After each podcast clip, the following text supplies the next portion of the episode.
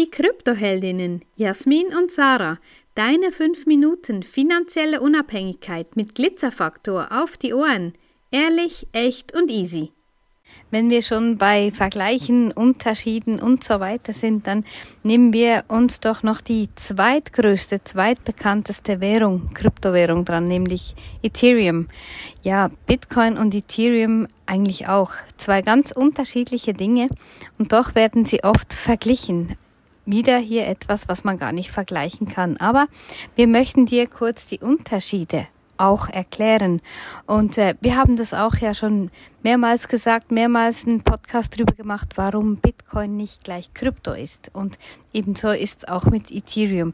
Bitcoin wurde ja bekannterweise 2009 von dieser unbekannten Gruppe oder Menschengruppe oder ein Mann, einer Frau, weiß man nicht, Satoshi Nakamoto ähm, programmiert.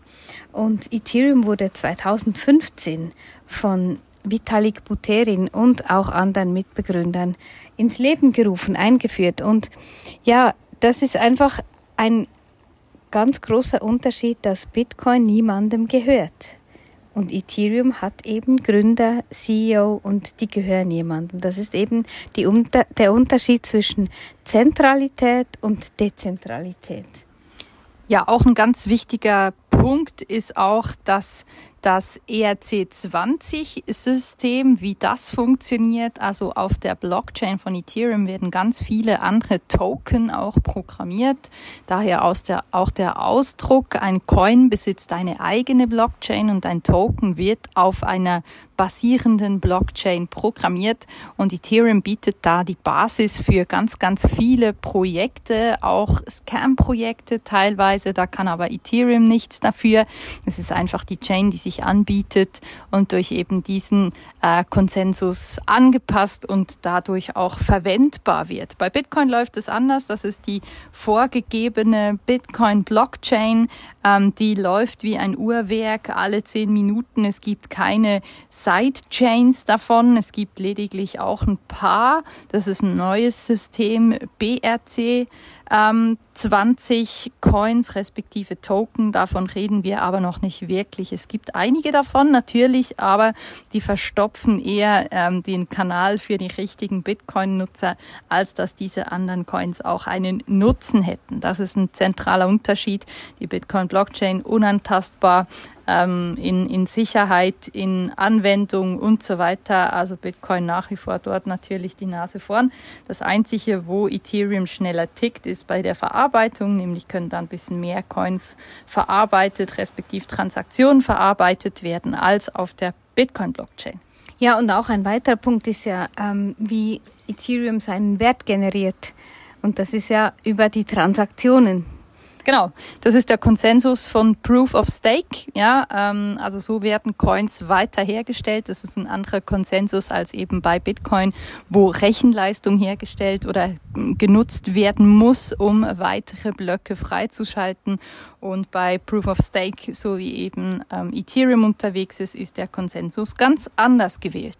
Ja, genau. Und so ist auch ein großer Unterschied eben, dass Bitcoin eigentlich als Geld System geschaffen wurde und Ethereum als Plattform für unterschiedliche Dinge. Und eines dieser Dinge, die darauf genutzt werden, sind zum Beispiel Smart Contracts.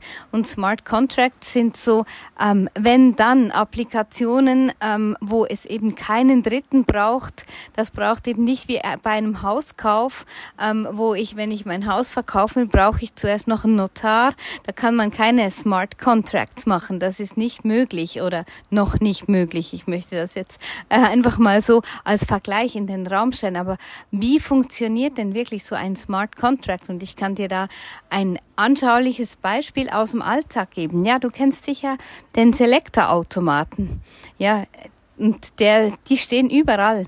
Also wenn du jetzt dahin gehst und Geld einwerfst oder deine Kreditkarte contactless hinhältst ähm, und dann das Produkt auswählst, was du gerne haben möchtest, dann kommt das raus, sofern du genügend Geld eingeworfen hast. Da ist ein Kaufvertrag zustande gekommen, ohne Drittperson.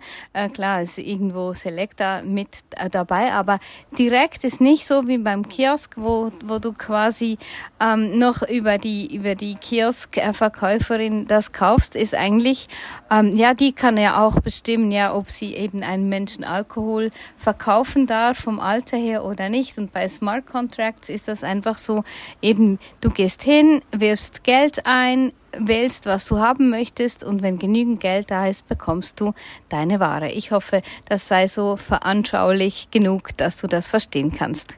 Wenn dir diese Folge gefallen hat, dann lass uns gerne ein Like da und empfehle uns weiter. Danke fürs Zuhören und stay Bitcoin.